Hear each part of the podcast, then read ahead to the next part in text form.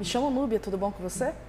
Eu e minha equipe, que é composta por mim, Ana Raquel Dea Moraes, Lorena Sena e Renia Nunes, iremos abordar alguns pontos bem legais e interessantes nesse podcast, que nada mais é do que um estudo de caso baseado na empresa RGS Indústria e Gestão de Pessoas.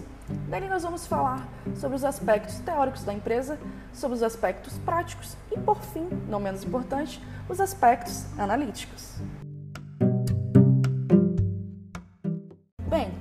Todos já devidamente apresentados, acho que podemos dar início. E vamos dar início falando sobre os aspectos teóricos da empresa RGS Indústria, que é como a empresa funciona na teoria. Os aspectos teóricos da empresa RGS Indústria são avaliativos, dentre eles o seu reconhecimento dentro do mercado da indústria e dos negócios. Por ser uma empresa com vasta experiência no ramo, atuando desde 1988, cresceu cada vez mais, dando seguimento nas práticas através de sua criatividade nos negócios, implementando assim e fazendo ser a primeira loja online do estado do Amazonas.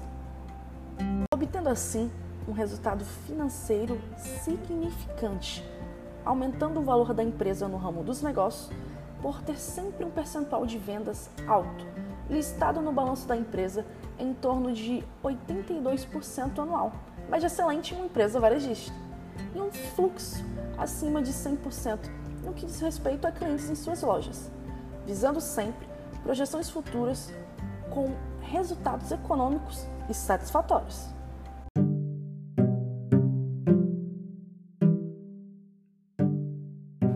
Vamos dar início agora aos aspectos práticos da empresa RGS Indústria, que nada mais é como funciona a empresa na prática.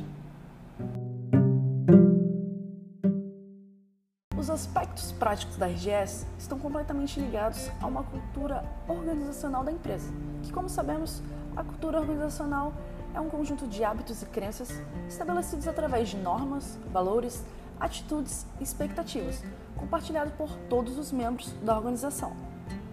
E na RGS não é diferente.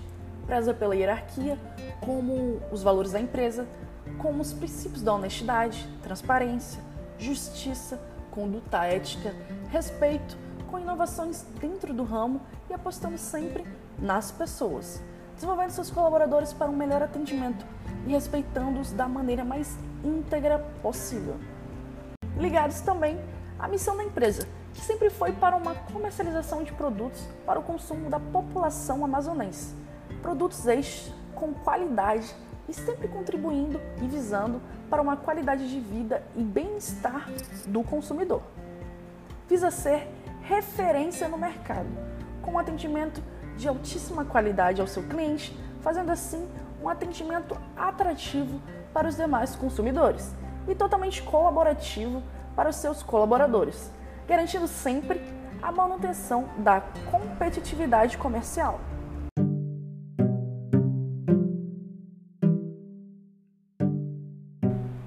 Agora, vamos dar início ao nosso último tópico e não menos importante, que são os aspectos analíticos.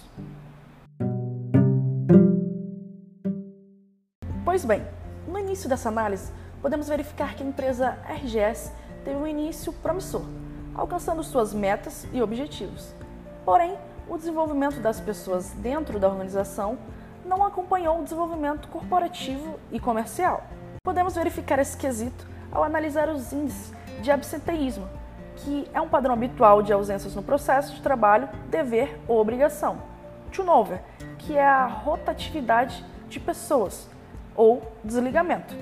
E o engajamento dos colaboradores, por exemplo.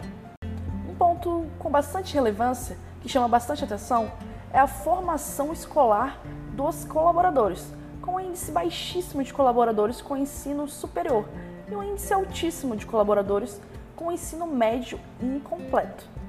Ressaltando também o plano de reconhecimento inexistente na empresa. Outro ponto interessante que vale ser ressaltado é a cultura organizacional centralizada em processos e hierarquia, deixando de lado um colaborador como pessoa atuante dentro da organização. Sabemos que para melhorar os índices analisados é necessário investir nas pessoas, como, por exemplo, incentivar os colaboradores a se qualificar e os bonificando com promoções, realizar treinamentos e valorizar suas tarefas desenvolvidas. Realizando essas pequenas ações, poderemos verificar uma grande mudança no cenário interno da empresa, aumentando a produtividade dos colaboradores, os incentivando cada vez mais a buscar melhorias dentro de suas funções, declinando assim a um clima organizacional favorável. Retenção de talentos e resultados é cada vez melhor para a organização.